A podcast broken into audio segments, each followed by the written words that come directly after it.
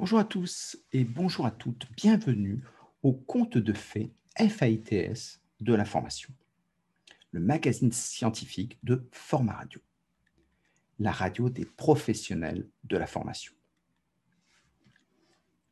Les faits ne parlent pas, disait le mathématicien français Henri Poincaré. Le réel ne fait pas connaissance. Les faits frappe sans instruire et met à dire le philosophe Alain. Ce qui instruit donc, ce, pas, ce ne sont pas les faits, c'est la réflexion sur les faits. Henri Poincaré, dans La science et l'hypothèse en 1902, avait cette belle formule à propos de la science. On fait la science avec les faits comme on fait une maison avec des pierres. Mais une accumulation de faits n'est pas plus une science qu'un tas de pierres n'est une maison. Donc pour construire sa maison, pour construire sa connaissance, il est nécessaire de raconter les faits, d'animer les faits au sens étymologique, c'est-à-dire donner une vie, du souffle à une matière inerte. Raconter, c'est enseigner, donner du sens aux signes. Mais raconter, c'est aussi s'amuser, muser, errer ensemble dans le labyrinthe des idées. Ce que le physicien David Bohm appelait la danse de l'esprit.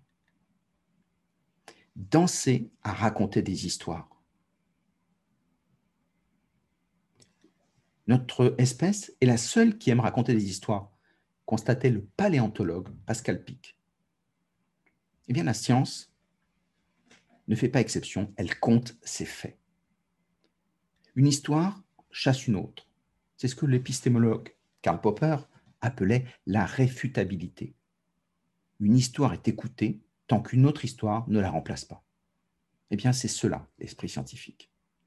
Une histoire qui chasse l'autre.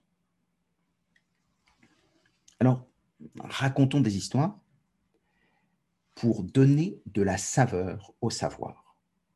Et enfin, qu'émerge de ces histoires l'action et la formation. Dans cette démarche, être optimiste est un devoir moral. Ajoutait Karl Popper dans sa leçon du siècle en 1993, soit un an avant sa mort. Être optimiste, étymologiquement parlant, savoir tirer le meilleur d'eux. Alors, tentons de raconter la meilleure histoire avant qu'une autre ne vienne la remplacer. Notre épisode d'aujourd'hui s'intitule La mémoire dans la formation, en clin d'œil à un film que certains ont pu voir. Nous allons dans cet épisode voir que la mémoire en formation est un statut, un statut variable suivant les périodes. Elle a connu deux âges d'or, le premier, qui vient du fond des âges, jusqu'au développement de l'imprimerie. C'est le premier âge d'or où la mémoire était privilégiée dans la transmission des connaissances. Michel Serres parlait de l'ère des troubadours, de ces temps où le par cœur était la règle et des hommes étaient capables de réciter avec talent et précision des livres entiers sans se tromper. Puis ce fut la traversée du désert sous l'impulsion de René Descartes, comme nous le verrons plus tard. Et enfin, la Renaissance, avec les années 1950, un nouvel Eldorado jusqu'à nos jours. La mémoire est considérée alors comme un ordinateur, un espace de stockage. Alors mémoire vive, mémoire morte, mémoire artificielle, mémoire humaine. Quelle est la nature de notre mémoire? Comment notre vision de la mémoire influence-t-elle nos formations? C'est ce que nous allons voir. Bonjour, je m'appelle Stéphane Diebold et je suis président de la FEM.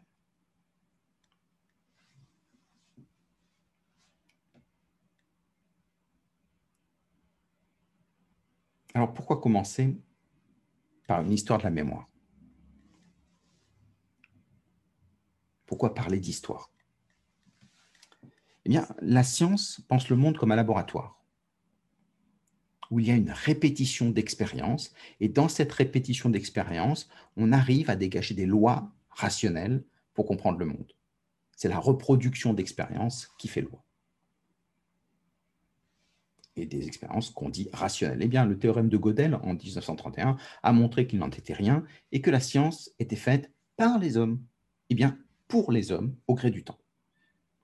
Donc, la science, finalement, c'est une façon de ranger ses connaissances parmi tant d'autres, une façon de hiérarchiser les savoirs par rapport à d'autres qui seraient possibles mais qui ne sont pas retenus aujourd'hui. C'est ce que la Bible appelait, la science sert à séparer le bon grain de l'ivraie. Et ce que le mathématicien philosophe Bertrand Russell, dans Le pouvoir, en 1938, disait, ce que les hommes veulent en fait, ce n'est pas la connaissance, c'est la certitude. effectivement, la certitude, certitude éphémère, mais certitude du moment. Alors, qu'est-ce que l'histoire nous apporte dans cette démarche scientifique? Eh L'histoire nous apporte que à regarder le passé nous permet de le regarder avec, bien sûr, les yeux du présent. Et donc, ça permet de recolorier une certitude du passé avec les couleurs du présent. Parfois, une lumière trop aveuglante nous empêche de voir. Eh bien, il faut un peu de recul, un peu d'ombre pour voir mieux. L'histoire est ce recul. Le temps est ce recul. Italo Calvino, romancier émérite, dans Le Baron Perché en 1957, disait Pour bien voir la Terre, il faut la voir d'un peu loin. L'histoire nous permet de regarder d'un peu plus loin et peut-être d'y trouver une réalité qu'on a du mal à voir dans la proximité aveuglante du présent. Eh bien, c'est tout le charme de l'histoire de regarder différemment le présent. Alors, démarrons cette histoire de, euh, de la mémoire. Autant qu'on s'en souvienne, d'où vient la mémoire? Eh bien, le mot mémoire vient du poète grec Hésiode, huit siècles avant notre ère. Il avait entrepris un grand ouvrage qui fera date, c'est la théogonie, la théogonie raconte l'origine des dieux. Et donc, c'est grâce à la théogonie qu'on a pu donner naissance à la mythologie et toutes les histoires qui tournent autour de la mythologie. Eh bien, dans cet ouvrage, euh, la mémoire est une déesse, Némosine. Alors, Némosine est Titane. Elle est donc, dans la mythologie, déesse d'avant les dieux. Elle est fille d'Ouranos, dieu du ciel étoilé, et de Gaïa, déesse de la terre. La mémoire est donc, dans la mythologie, la fille du ciel et de la terre. Elle vient après tout ce qui est. Belle formule.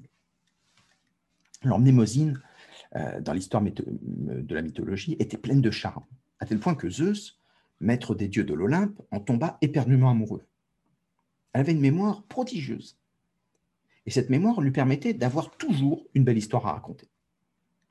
Alors Zeus adorait lui demander un poème, une chanson, un conte. Elle s'exécutait avec une douceur qui le subjuguait. Il adorait qu'elle lui rappelât avec moult détails la façon dont il avait terrassé les titans, la façon dont il était finalement devenu Zeus. Zeus aimait qu'elle lui rappelât ce qu'il était. Héraclite avait une belle formule on ne se baigne jamais deux fois dans le même fleuve. Autrement dit, le temps passe, et la même histoire racontée encore et encore ne l'est jamais tout à fait pareille. Et celui qui l'écoute, jamais tout à fait le même. Et pourtant, Zeus aimait entendre chaque fois son histoire. Il aimait se rappeler qu'il avait eu le courage et la finesse politique de vaincre les titans. Il était ainsi légitimé au présent par l'histoire qui refusait de laisser s'effacer. De cette union naquit neuf muses, avec chacune une spécificité dont les attributions varient avec le temps et suivant les auteurs. Alors traditionnellement, on retient euh, plus ou moins celle de Platon dans Lyon euh, en 400 avant Jésus-Christ. Chaque muse préside un domaine de la connaissance. Clio pour l'histoire, Uranie pour les sciences, et puis il y a la danse, le chant, la musique, les théâtres les poésies, etc. Neuf muses qui fondent neuf domaines de mémoire. C'est tout le travail de mémoire. Pour les Grecs, et ce sera vrai jusqu'à la, euh, la Renaissance, la mémoire est une mémoire de ce qu'on appelle aujourd'hui le par cœur. Une mémoire automatique qui permet de développer les arts mnémotechniques. Par cœur vient du, fait de se dire que c'est quand on pensait que le cœur était le lieu de l'esprit. Les arts, étymologiquement parlant, les outils ou les techniques pour améliorer sa mémoire. Alors, au XIXe siècle, on les appelait les mnémonistes. Euh, quand on va faire pédant, c'est le terme qu'on peut choisir. Aujourd'hui, on dirait plus volontiers les mentalistes. Alors, cette technique mnémotechnique a, eu, euh, été à la base de l'apprentissage de tous les sophistes durant l'Antiquité. Hein, les sophistes avaient une très très forte mémoire grâce à ces, ces arts. Les sophistes sont étymologiquement parlant les spécialistes du savoir. Autrement dit, le savoir était d'abord maîtrisé par ceux qui maîtrisaient la mémoire. Donc la mémoire était au cœur du savoir. Sans mémoire, pas de savoir. Alors le premier mnémoniste fut le poète grec Simonide de Céos, qui, qui était 556-467 avant notre ère, bien sûr. Donc il crée la première technique de mémorisation qu'on appelle la méthode des lieux, appelée aussi méthode des loci. Loci signifiant lieu en latin. Alors, Simonide de Céos, euh, on sait que c'est lui grâce aux chroniques de Paros. Et les chroniques de Paros, ce sont des fragments, trois fragments précisément, qui se retrouvaient sur l'île de Paros, d'où le nom. On retrace ainsi tous les événements importants précédant l'écriture des chroniques de Paros, qui dataient de, 600, euh, de 264 avant Jésus-Christ. Dans ces fragments, on cite pour la première fois Simonide de Céos. Et le, poème, le poète y était qualifié d'inventeur d'un aide-mémoire. Alors sans qu'on sache bien de quoi il s'agissait, mais en tout cas, il était cité et on a découvert que c'était lui le premier dont on a la trace aujourd'hui. Mais c'est avec les sources latines qu'on a pu comprendre en quoi consistait cette aide-mémoire. Alors, regardons ça de plus près. De quoi s'agit-il? Dans L'art de la mémoire, en 1966, l'historienne britannique Frances Amelia Yates, grande spécialiste de la mémoire, racontait comment cela fonctionnait, en racontant l'histoire de Simonide, de Simonide de Céos. Alors, au cours d'un banquet donné par un noble de Thessalie, qui s'appelait Scopa, le poète Simonide de Céos chanta un poème lyrique en l'honneur de son hôte il y inclut un passage à la, à la gloire de Castor et de Pollux.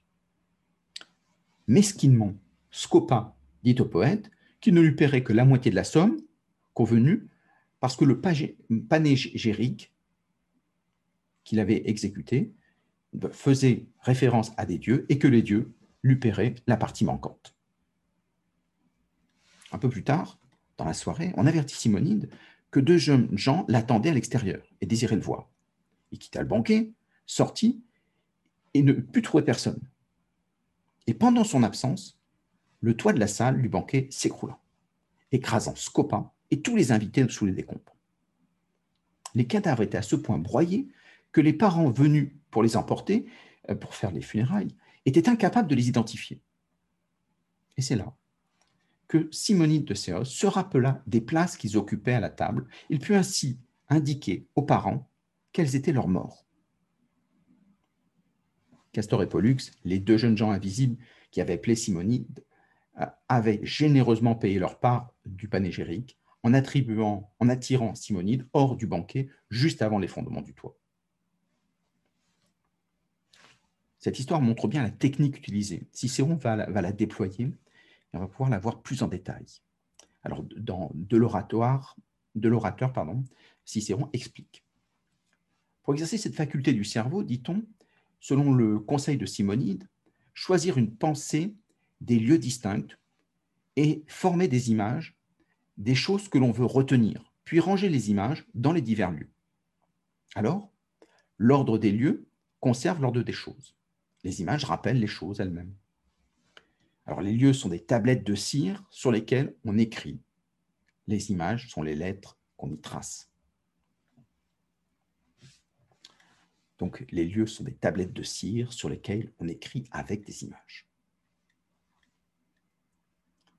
Pour se rappeler, euh, on, refait le trajet et on découvre les images dans l'ordre dans lesquels on les avait placées. Euh, en termes simples, imaginez une liste de mots sans lien entre elles, ce qui est le cas le plus délicat à apprendre, surtout quand on doit apprendre par cœur, euh, parce qu'il n'y a pas d'histoire et de lien à raconter qui permettent de, supporter l'histoire. Mais supposons, dans cette situation, de mots sans lien et qu'on ait 20 mots. On choisit un parcours que l'on connaît bien, comme un parcours jogging, domicile-travail, peu importe. on ferme les yeux pour visualiser. On construit 20 étapes sur le parcours avec à chaque étape des éléments visuels spécifiques, un abribus, une fontaine, un arbre, un kiosque, ce qui permet de déterminer les étapes. On associe à chaque étape une image du mot à mémoriser. Par exemple, si l'on imagine le premier lieu comme une fontaine à eau et le premier mot comme une pomme, alors on peut imaginer une voisine qui croque la pomme devant la fontaine. Et ainsi de suite pour chaque étape du parcours. 20 étapes au total. Pour se souvenir, il suffit de refaire le voyage étape par étape et ainsi on mémorise la liste de mots qui à l'origine n'avaient aucun sens, aucun lien les uns avec les autres. Essayez et dites-nous si ça a marché pour vous. N'hésitez pas à nous en parler sur euh, LinkedIn. Euh, et si ça n'a pas marché, n'hésitez pas aussi à le dire. Toutes les expériences sont bonnes et on peut en parler. Alors, cette méthode euh, a été souvent testée par la littérature scientifique. Ce qu'on peut noter, ce que je veux comme illustration, en mars 2007, dans la revue Neuro, une équipe internationale a demandé à 23 des meilleurs mémorisateurs du monde entier de se rappeler une liste de 72 noms en 20 minutes. Résultat, 71 noms ont été mémorisés en moyenne. Le même test a été fait sur des volontaires sélectionnés au hasard. Le résultat était 26. 26, 71. Un second groupe de volontaires euh, sont ceux qui sont prêtés à une formation de six semaines sur la méthode du LOCI. Résultat, après formation, 62 mots ont été mémorisés. Et ce qui est le plus étonnant, c'est que quatre mois après la mémorisation, ils ont réussi à se rappeler 48 mots, soit près de deux fois plus que sans entraînement. Donc la méthode est efficace, il suffit d'un peu de pratique pour réaliser des prouesses qui peuvent impressionner les néophytes. Alors, les arts mnémotechniques sont des outils au service de la mémoire. Alors, il existe plein d'autres outils, on ne va pas tous les détailler, mais on pourrait donner, par exemple, la table de rappel qui a connu son heure de gloire au XIXe siècle en Europe. Elle a été inventée par Grégoire de Fenègle, qui était un mnémoniste réputé dans toute l'Europe et aujourd'hui d'ailleurs oublié de tous. Un comble pour un mnémoniste. Euh, alors, il expose le principe euh, dans une conférence qu'il a réalisée à Paris en 1806. Alors, il s'agit de construire une table de 0 à 99. On associe un chiffre à une image. Par exemple, le 9 correspond à un 9. Mais ça peut être aussi une image sans aucun rapport. 69, ça peut être une limace on apprend par cœur cette table de 0 à 99. Donc si on reprend la loi 2018-771, donc la loi du 5 septembre 2078 sur l'avenir professionnel, on peut prendre 20, 18, 77, 1. Si le 20 correspond à une bouteille de vin, le 18 au pompier, le 77 à une montagne, le 1 au soleil, il reste à imaginer une histoire. Une bouteille de vin est apportée par un pompier, elle tombe de la montagne et sèche au soleil. C'est une technique toujours utilisée euh, aujourd'hui de nos, jours par les mentalistes avec différentes variantes possibles. Il y a plusieurs ajustements. Tout est bon. Le tout, c'est chaque fois la même mécanique. Il faut s'entraîner euh, à pratiquer et donc ça permet d'avoir des résultats intéressants. Alors, euh, les arts mnémotechniques sont, d'autant plus intéressants en formation parce qu'ils supposent que la mémoire est une compétence qu'on peut travailler. Et donc, bien sûr, euh, à partir d'une dotation initiale, mais ça veut dire que même si la dotation est inégalitaire, le travail permet de faire de la formation et donc favorise à la fois la formation et aussi favorise le mérite de ceux qui ont travaillé pour atteindre des résultats. Aujourd'hui, cette idée est toujours d'actualité parce que si vous reprenez le fameux programme d'entraînement du docteur euh, Kawashima, quel âge a votre cerveau? Vous vous rappelez ce programme qui avait été fait en 2005 sur Nintendo, euh, qui avait comme promesse euh, de rajeunir votre cerveau, le cerveau de l'apprenant, à partir de neuf séries de tests. Plus on s'entraîne, plus on rajeunit son cerveau. Plus on se forme, plus on rajeunit le cerveau. Alors bon, évidemment, euh, est-ce que ça marche pour de vrai? Euh, Alain Lurie, qui est professeur émérite en psychologie cognitive à Rennes, qui est décédé en 2015, qui est le grand spécialiste de la mémoire, avait publié en 2013, donc il est décédé en 2015, euh, le livre de la mémoire. Il avait testé le programme du docteur Kawashima et son, son résultat est sans appel. Il s'agit plus d'un jeu que d'une amélioration du cerveau. Alors évidemment, Nintendo critique fortement ses résultats, euh, mais bon, donc euh, en tout cas, euh, il y a polémique puisqu'il y a des intérêts. On pourrait d'ailleurs citer un autre livre de Alain Lurie qui passe à la moulette tous les, les outils mnémotechniques pour avoir, donc son livre c'est Une mémoire d'éléphant, qui est le titre de l'ouvrage, qui est en 2011. Et aujourd'hui, les outils sont sensiblement les mêmes. donc le livre garde toute son actualité et surtout, il présente à la fois l'explication, mais des exercices et des fiches pratiques. Hein, donc, si c'est des choses qui vous intéressent, n'hésitez pas. L'ouvrage se trouve euh, dans toutes les bonnes librairies. Donc, il faut pratiquer pour faire la mémoire. C'est ça la grande, euh, la grande leçon des arts mnémotechniques. Euh, alors, si on poursuit notre histoire, le meilleur aide-mémoire qui a été créé après, après l'Antiquité, c'est l'écrit. L'écrit qui a pris son essor en 1454 avec l'invention, euh, on le sait tous, de l'imprimerie de Gutenberg. La mémoire est aidée par un outil extérieur, euh, comme avec l'ordinateur. Donc c'est la fin de l'âge d'or de la mémoire. Le premier âge d'or de la mémoire euh, et touche à sa fin. Alors, pour, pour notre simple, pourquoi apprendre quand il suffit de lire? Et petit à petit, les mnémonistes deviennent des hommes de spectacle qui impressionnent des cours par leur prouesse jusqu'au XIXe siècle, où effectivement, euh, ils gardent une certaine euh, notoriété, mais qui est plus proche de la magie que des arts euh, mnémotechniques. Donc la mémoire s'est marginalisée. D'ailleurs, c'est pour cela que René Descartes s'en prend à cette méthodologie pour la critiquer profondément. Donc René Descartes est celui qui est le fossoyeur du premier âge d'or de la mémoire. Il écrivait dans ses premières pensées, donc en, 1619, un livre qu'il a écrit à 23 ans. Combien il condamnait Lambert Schankel, un Hollandais, pour son livre sur la mémoire, écrit un peu plus tôt, en 1593, et qui avait été traduit en français par le titre Magasin des sciences en 1623. Et donc il écrivait En parcourant les fécondes sottises de Lambert Schenkel, j'ai réfléchi qu'il me serait facile d'embrasser par l'imagination tout ce que j'ai découvert, à savoir par le moyen d'une réduction des choses aux causes, lesquelles sont réduites finalement à une seule. Et il est clair qu'il n'est nul besoin de la mémoire pour toutes les sciences. Il ne peut pas être plus clair que ça il est nul besoin de la mémoire pour toutes les sciences.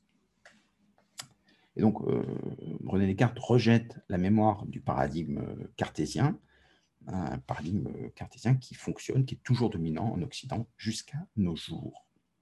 La mémoire et les mnémonistes sont donc tombés, tombés dans l'oubli jusqu'au milieu du siècle dernier.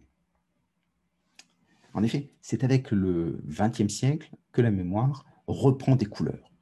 Mais n'allons pas trop vite. La fin du 19e siècle a été marquée par des expériences extraordinaires. Alors, prenons un exemple. Partons de la première expérience, l'amnésie de Korsakov. En fait, il, à force euh, il ne s'agit pas à proprement parler de l'amnésie de Korsakov, mais de l'amnésie d'une neurologue russe, Sergei Korsakov, qui a observé un de ses euh, patients qui a été atteint d'amnésie. La tradition, c'est de laisser en mémoire du découvreur et non le, nom du patient. Même si aujourd'hui, on met plus les initiales dans la littérature. Euh, donc, il s'agissait d'un patient alcoolique euh, chronique, russe. Sergei Korsakov, en 1889, écrit ceci, pour le décrire. C'était un malade de 37 ans, un écrivain russe, qui avait pris l'habitude dans ses voyages en Sibérie de boire beaucoup d'eau de vie. Il absorbait néanmoins une quantité considérable de cette eau de vie. Les amis du malade finirent par remarquer que sa mémoire devenait plus faible. Le malade oubliait complètement ce qui était arrivé récemment. Il ne pouvait dire ce qu'il avait mangé ce jour-là si quelqu'un était venu le voir. Par contre, ce qui s'est passé bien avant la maladie, il s'en souvenait parfaitement et en donnait des détails importants. Mais tout ce qui avait lieu vers le commencement euh, après le commencement de la, la maladie, il s'en rappelait très confusément. Par exemple, il avait commencé une nouvelle, il en avait déjà écrit plus de la moitié à 7 heures, mais il ne se souvenait plus du dénouement qu'il voulait lui donner. Comme le constatait Sergei Korsakov, tout se passe comme s'il n'y avait plus d'enregistrement à long terme. Cette amnésie d'enregistrement, de non-enregistrement à long terme, dite antérétrograde euh, générale, empêche toute nouvelle information, mots, images, visages, d'être stockée à long terme. Les malades vivent dans leur passé et dans un présent qui ne s'imprime plus. Un amnésique de Korsakov, par exemple, met du sucre dans son café et ne se rappelle plus, lorsque le sucre a fondu, en avoir mis. Donc il en remet sans arrêt. D'autres amnésiques de Korsakov ne peuvent pas jouer aux cartes, car ils ne se souviennent pas des cartes qui ont été jouées.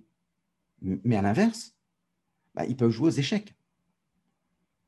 bien sûr, il a appris avant la maladie, car il voit en permanence les pièces sur l'échiquier et n'a pas besoin de les mémoriser l'amnésie de Korsakov a occupé longtemps euh, la littérature scientifique et été considérée comme une énigme pour la mémoire. Jusqu'à ce que des Canadiens, William Scoville et Brandla Milner, en 57, 1957, dans The Journal of Neurology, Neurosurgery and Psychiatry, ont mis en évidence le lien entre mémoire et l'hippocampe. Comme c'est souvent le cas euh, en science, les dysfonctionnements du cerveau, il faut rencontrer un patient qui présente euh, une spécificité. Eh bien, le patient, il s'agit, alors qui est connu du nom de ses initiales, comme je l'expliquais tout à l'heure, c'est HM. Eh bien, HM souffrait d'une épilepsie particulièrement handicapante. William Scoville l'opéra en 1957 des deux tiers de ses hippocampes pour stopper l'épilepsie. L'opération a été un succès, elle a guéri l'épilepsie, mais à la surprise euh, du médecin, elle s'est traduite par une amnésie anté, euh, antérograde. Qui, il était donc incapable de retenir des informations au-delà de quelques secondes. Sa mémoire d'avant l'opération restait intacte, mais celle d'après avait changé de nature. C'est ainsi qu'ont compris le rôle de l'hippocampe on voit souvent le hasard euh, est important dans les découvertes scientifiques. Eh l'hippocampe sert à transformer les informations de la mémoire à court terme à la mémoire à long terme. C'est ainsi que les termes ont été inventés. Sans l'hippocampe, l'homme serait incapable d'apprendre, incapable de prendre avec soi longtemps. L'amnésie de Korsakov a été découverte en 1889 et donc trouve une explication près de 70 ans après. C'est pour ça que ça a été une énigme longtemps. Euh, on ne sait pas trop quoi en faire scientifiquement. La mécanique de la mémoire, grâce à la résolution de cette énigme, se met en place doucement. Un autre acteur important, c'est Théodule Ribot, grand spécialiste de la mémoire de la fin du 19e siècle, qui est auteur du livre de référence de l'époque. En 1881, il, a écrit Les maladies de la mémoire. Et il part d'une autre expérience euh, qui va ouvrir à une découverte majeure. Théodule Ribot est tout à la fois un philosophe et un scientifique.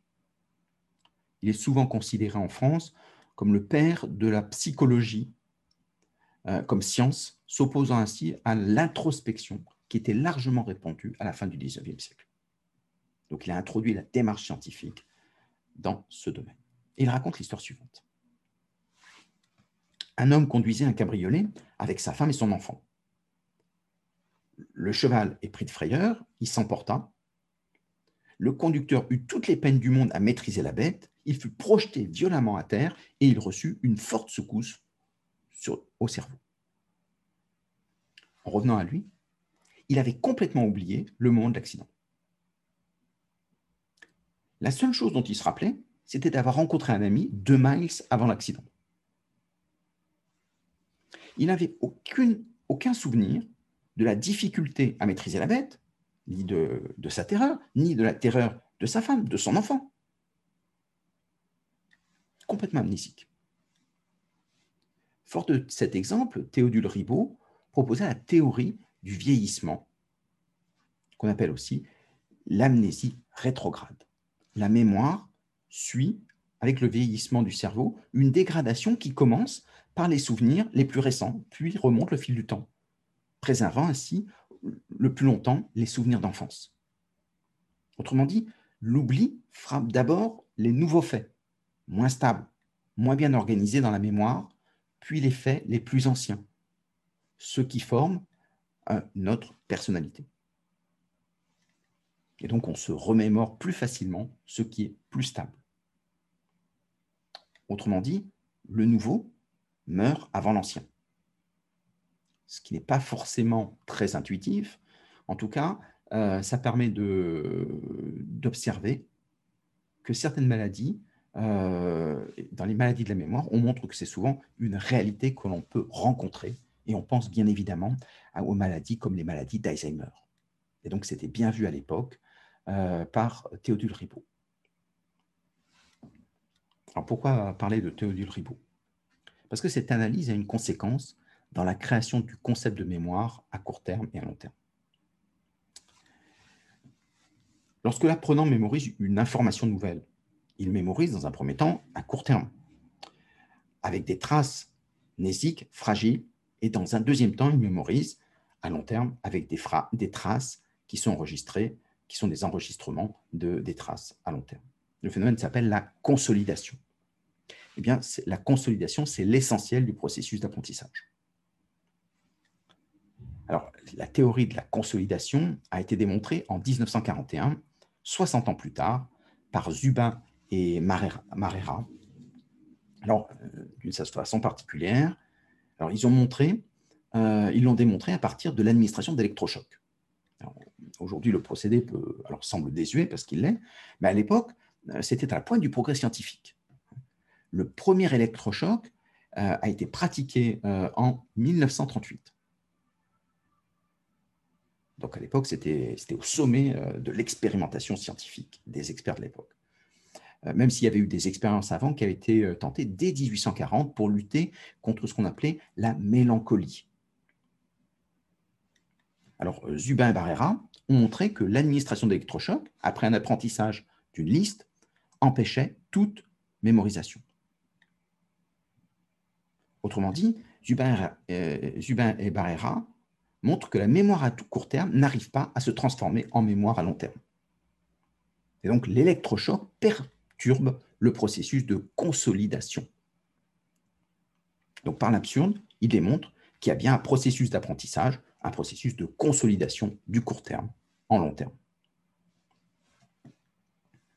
Alors, euh, la consolidation, c'est rendre automatique et inconscient des activités qui, dans un premier temps, mobilisent toute l'attention de l'apprenant. Eh bien, la consolidation, c'est passer d'un traitement lent, conscient, avec effort, un fonctionnement rapide, inconscient, automatique.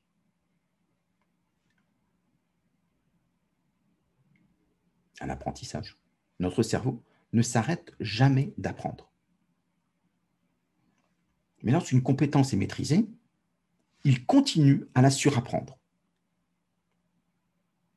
Et la création de routines automatiques est un processus de protection de l'attention, en évitant ce qu'on dirait aujourd'hui le burn-out de l'apprenant. La consolidation est donc un apprentissage qui devient automatique. Lorsque nous apprenons à jouer un instrument de musique, comme on l'a vu dans un épisode précédent, nos gestes sont dans un premier temps sous le contrôle du cortex préfrontal. Nos gestes sont lents, conscients, step by step, un par un. Après un certain temps d'entraînement, qui varie euh, en fonction de chacun, l'activité motrice est transformée du, du cortex préfrontal au cortex moteur et surtout dans les noyaux gris centraux qui enregistrent nos comportements automatiques. Autrement dit, euh, la routinisation des apprentissages est importante parce qu'elle libère les ressources du cortex préfrontal. Donc, les fonctions de contrôle du cortex euh, sont importantes parce que le cortex ne peut pas faire deux choses à la fois. Pendant qu'il se concentre sur l'exécution d'une tâche donnée, toutes les autres décisions conscientes sont ralenties ou abolies. Et donc, tant qu'un apprentissage n'est pas automatisé, il absorbe les capacités d'attention, les précieuses ressources d'attention, euh, et empêche donc de se concentrer sur toute autre chose. Consolider un apprentissage, c'est rendre les ressources du cerveau disponibles. Le fameux temps de cerveau disponible euh, que certains avaient cité euh, et qui devient l'or noir de la formation. Sur un autre épisode, on verra l'importance de faire attention à l'attention.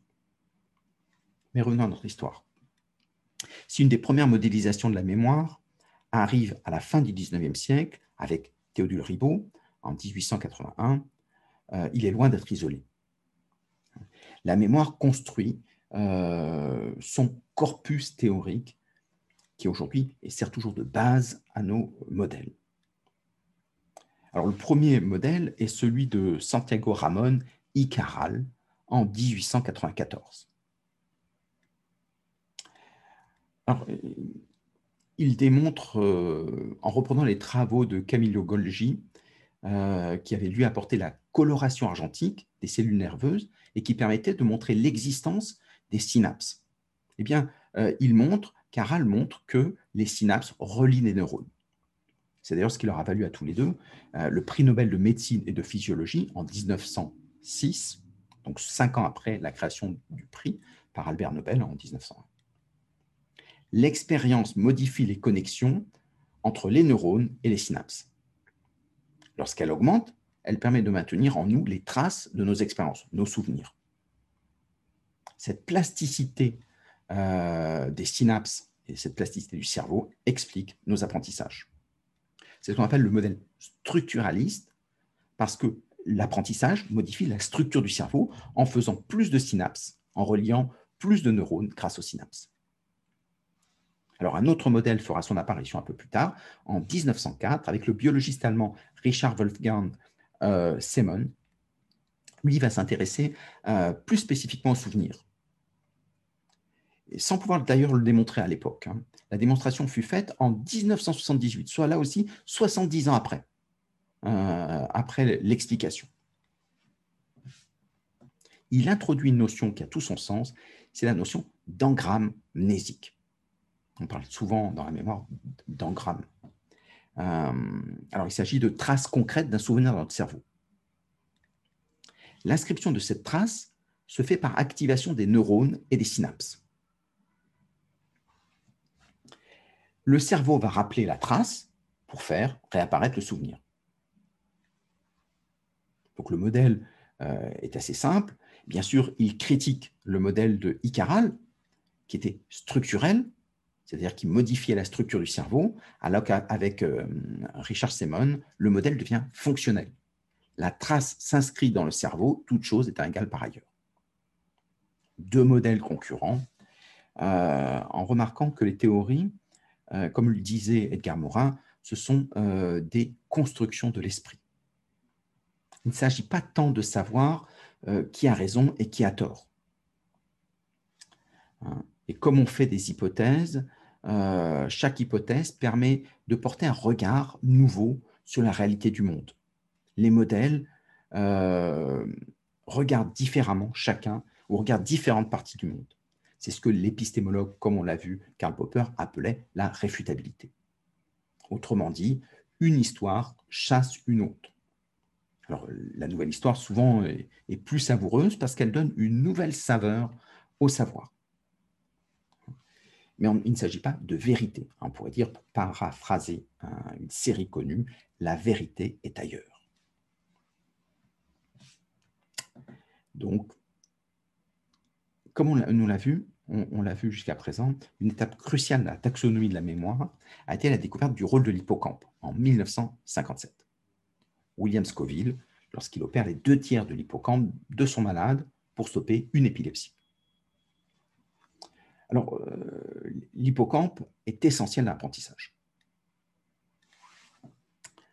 John O'Keefe et Maybright et Edward Moser vont montrer que l'hippocampe est non seulement essentiel dans l'inscription des souvenirs, avec l'apprentissage de court terme long terme, mais c'est un organe qui a un autre rôle tout aussi essentiel dans l'apprentissage. Ça va d'ailleurs leur permettre d'obtenir en 2014 le prix Nobel de physiologie et de médecine. Alors, quel est cet euh, euh, apport scientifique? L'hippocampe est le lieu où se gravent les cartes des lieux dont nous parlons l'hippocampe est un lieu de mémoire déclarative, autobiographique, mais aussi un lieu de mémoire spatiale. C'est le fameux sens de l'orientation. Les auteurs parlent d'ailleurs euh, de GPS, de GPS interne. Alors, l'hippocampe nous, permet de nous situer dans l'espace et de mémoriser nos chemins. Euh, John O'Keefe de l'Université de Londres a découvert sur des rats bien sûr, que l'hippocampe restait toujours actif quand le rat se trouvait dans certains endroits de la pièce et que d'autres cellules étaient activées quand il était à un autre endroit de la pièce. Alors, euh, en a déduit qu'il s'agissait de cellules de lieu. C'est ça son terme euh, euh, conceptuel, des cellules de lieu. Et que cela composait une cartographie de la pièce. Et c'est un peu plus tard, en 2005, que Maybright et Edward Moser mettaient au jour une autre composante essentielle du système de géolocalisation du cerveau.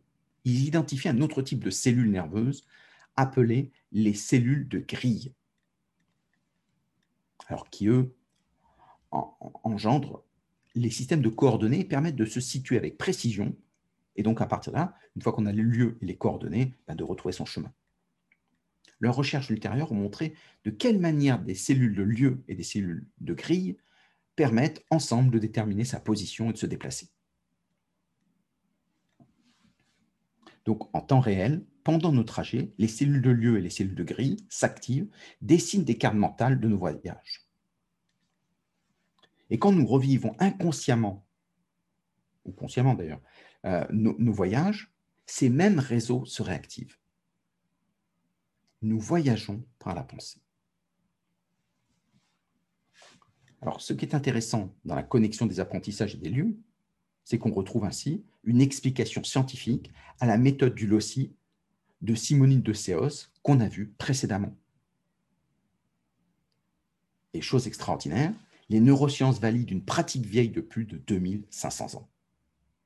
Il a fallu 2500 ans pour que la méthode du Lossi soit scientifiquement démontrée et expliquer surtout. Mais ça veut dire aussi apprendre en voyageant, c'est apprendre aussi dans les mondes intérieurs. Le fameux voyage immobile proposé par tant de poètes. Dans le livre de l'intranquillité, qui relate les, les, chroniques de Fernando Pessoa en 1913, il dit Puisque la vie est essentiellement un état mental, un ressenti, acceptons-le et tirons-en les conséquences l'action ne mène à rien, ni le voyage, puisque tout se passe à l'intérieur de soi. L'univers est à la portée du rêveur qui n'est jamais sorti de son village. Les voyageurs immobiles sont l'univers. Rien ne sert de partir à la rencontre de quelqu'un. Il faut plonger en soi et imaginer. Très belle citation, plonger en soi et imaginer. Apprendre, c'est voyager vagabonder dans ces mondes intérieurs. Très très belle citation de Fernando Pessoa. Et l'hippocampe est la porte de ces mondes. L'homme, au fond, est un grand voyageur immobile. On pourrait dire aussi euh, une remarque encore que l'hippocampe est la seule région du cerveau qui soit en perpétuelle création de neurones. Chaque jour, 700 cellules nerveuses naissent dans une partie de l'hippocampe qu'on appelle le gyrus denté et remplacent ainsi à peu près le même montant euh, des cellules nerveuses qui meurent. 700 cellules nerveuses naissent chaque jour. Donc cela représente un rajeunissement de nos cellules 250 000 par an, soit 2% du gyrus denté. Chaque année. C'est énorme et cette plasticité du cerveau, eh c'est celle du voyage intérieur. Une découverte assez extraordinaire. Alors, avançons dans notre histoire pour ne pas déborder. Alors, on était sur euh, les traces du modèle de Santiago Ramon y Caral sur les synapses et de Richard Semon sur l'engramme. Eric Kandel va faire, euh, apporter une contribution en faisant une découverte importante pour les neurosciences. Et d'ailleurs, c'est ce qui lui vaudra le prix Nobel de physiologie de médecine euh, en, l'an 2000. depuis, depuis, 1957, les travaux euh, de William Scoville et Brenda Milner, euh, le monde scientifique avait fait déjà le lien entre l'hippocampe et la mémoire. Mais le cerveau était trop complexe pour pouvoir observer son fonctionnement. Alors, surtout si on revient euh, en 57 dans les technologies de l'époque. Hein. bien évidemment, aujourd'hui, ce sera un peu différent. Donc, Eric Kandel va, chercher à, simplifier le modèle pour justement faire une expérimentation. Et donc, il a trouvé ben, son outil d'expérimentation. Il a trouvé un mollusque, l'aplasie, ou limace de mer, encore appelée lièvre de mer.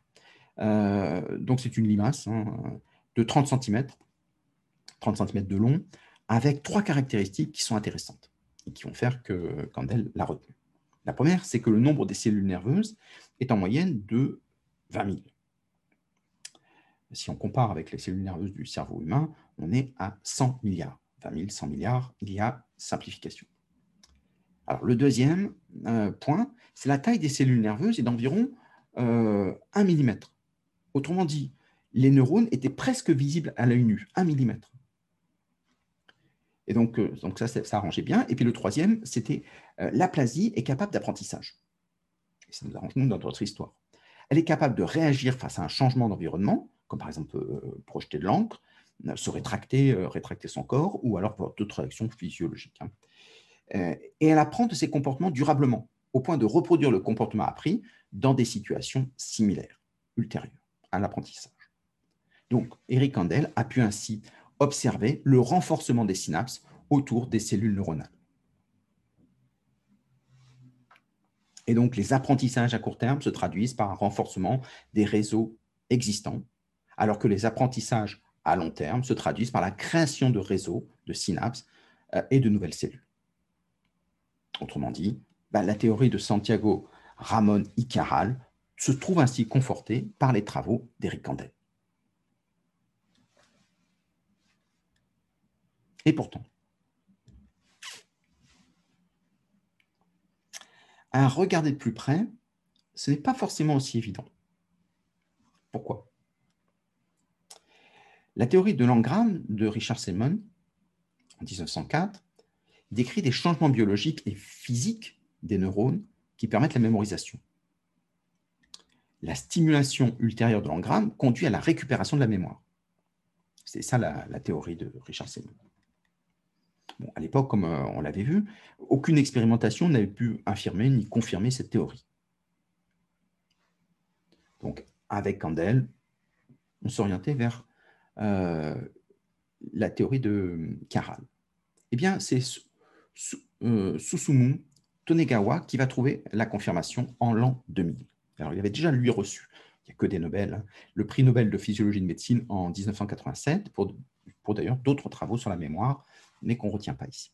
Alors, il, est, parti sur des souris et il a visualisé les cellules qui s'activent en phase d'apprentissage. Il appelle cette activation la trace ou l'engramme. Donc, il cherche à démontrer la théorie de Semon.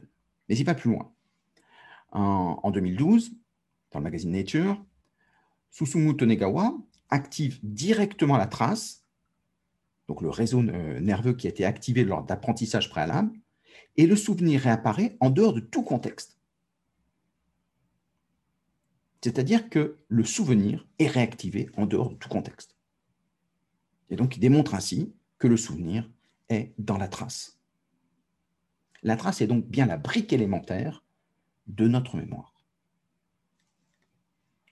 Donc ça, c'est une avancée majeure.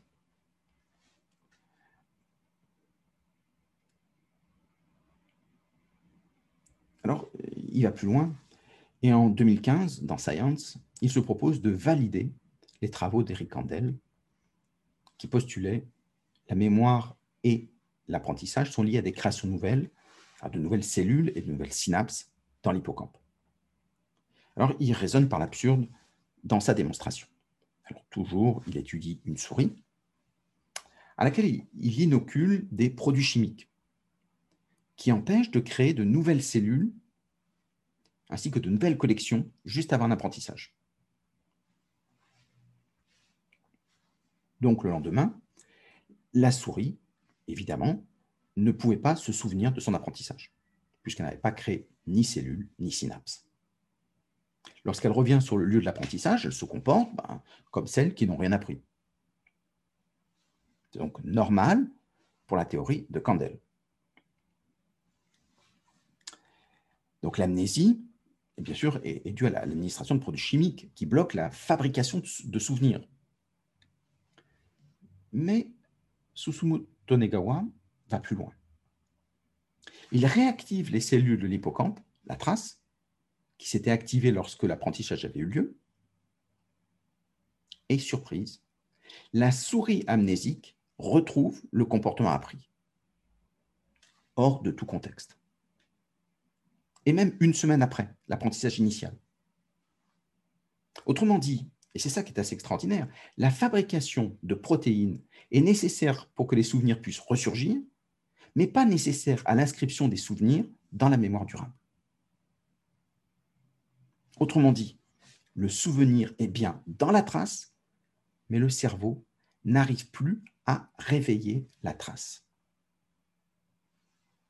Et donc Eric Handel avait partiellement raison. Le souvenir n'était pas dans la création de protéines, mais dans la création de la trace.